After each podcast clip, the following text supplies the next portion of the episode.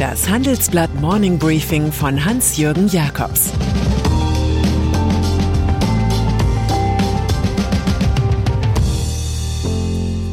Guten Morgen allerseits.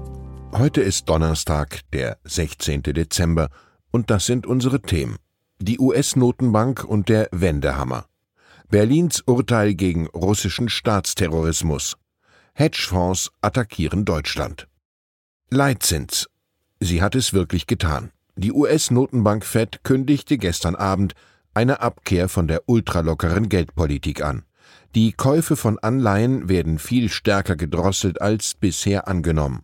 Zugleich werden bis 2023 gleich sechs Erhöhungen des Leitzinses in Aussicht gestellt.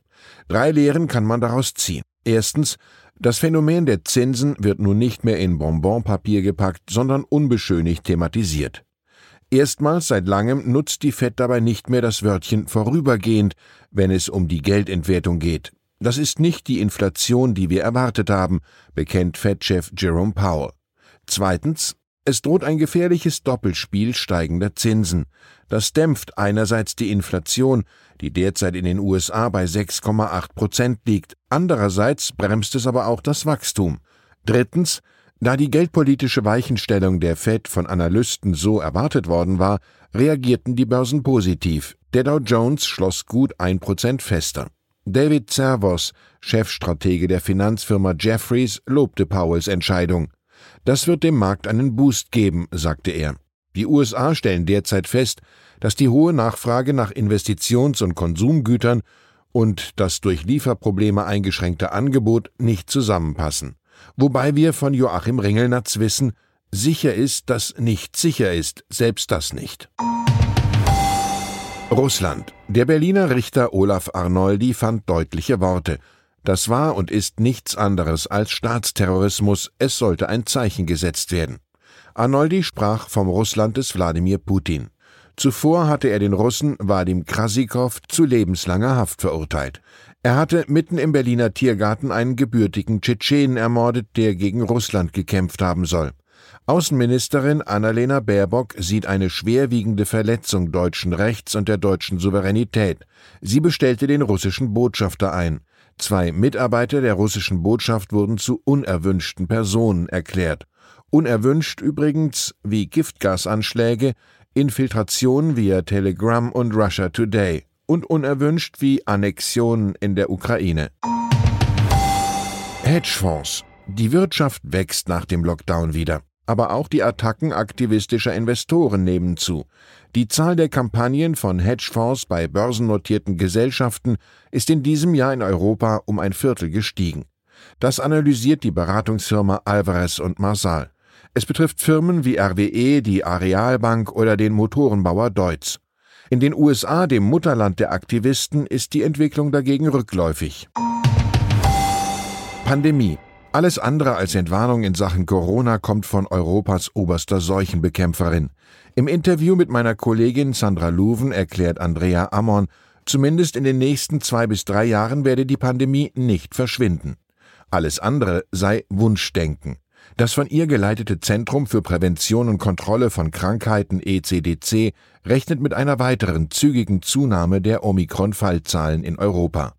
Im Einzelnen sagt Ammon über Omikron, ich möchte ganz stark davor warnen, zu denken, die Variante sei ja nicht so schlimm.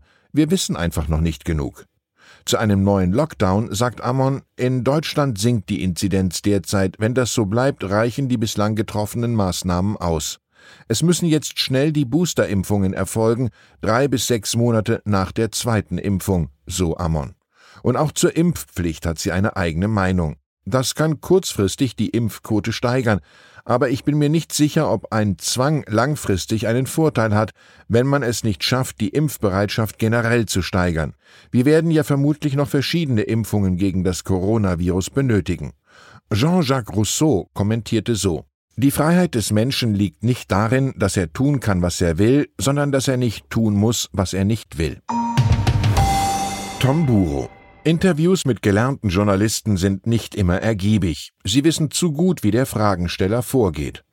Der langjährige Tagesthemenmoderator und heutige WDR-Intendant Tom Buro ließ im Handelsblatt aber doch einiges raus. Die ARD, die er zwei Jahre geleitet hat, setzt im Kampf gegen US-Streaming-Giganten wie Netflix auf eine digitale Programmoffensive. Auf die Partner wie Sky und Telekom komme es dabei genauso an wie auf die Strategie, alles aus einer Hand anzubieten. Frühere Gedankenspiele, Anteile an der Produktionstochter Bavaria zu verkaufen, sind passé, sagte Buro.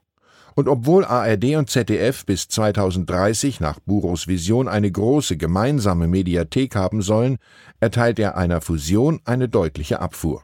Zum Schluss offenbarte Buro nach achteinhalb Chefjahren zu den Wurzeln zurückzuwollen. Nach dem ARD-Vorsitz werde ich mir die Frage einer journalistischen Betätigung in Ruhe anschauen, sagte er. Klingt wie Marius Müller-Westernhagen, der sang einst Ich will zurück auf die Straße.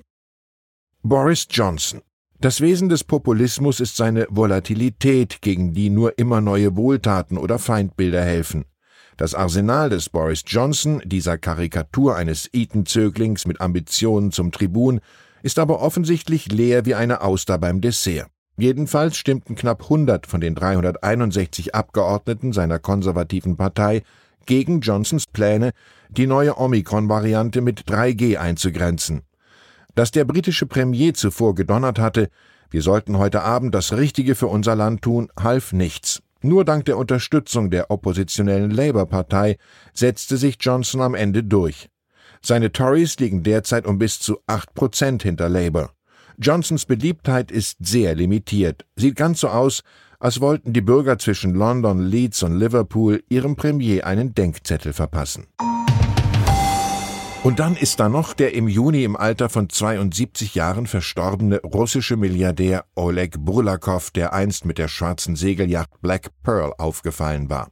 Nicht das Schiff, sondern eine Ménage à trois erregt jedoch die Gemüter und veranlasste Ljudmila Burlakow dazu, nach 48 Jahren Ehe einen Scheidungskrieg zu initiieren. Der Grund war seine 50 Jahre jüngere Geliebte Sophia. Zunächst glaubte man, das Testament mache Ljudmila und Burlakows zwei Töchter zu Erbinnen. Doch nach dem Ableben des Zementkönigs tauchte ein handgeschriebenes Testament auf. Demnach sollen Burlakows Schwester und Sophia ebenfalls profitieren. Die Frauen streiten sich nun um Burlakows Vermögen von 3,5 Milliarden Euro und eine Villa in Monaco, wert 88 Millionen Euro. Der US-Komiker Jerry Lewis nahm's mit Humor. Es gibt sicher viele Gründe für die Scheidung, aber der Hauptgrund ist und bleibt die Hochzeit. Ich wünsche Ihnen einen fröhlichen Tag. Es grüßt Sie herzlich Ihr Hans-Jürgen Jakobs. Das war das Handelsblatt Morning Briefing von Hans-Jürgen Jakobs, gesprochen von Peter Hofmann.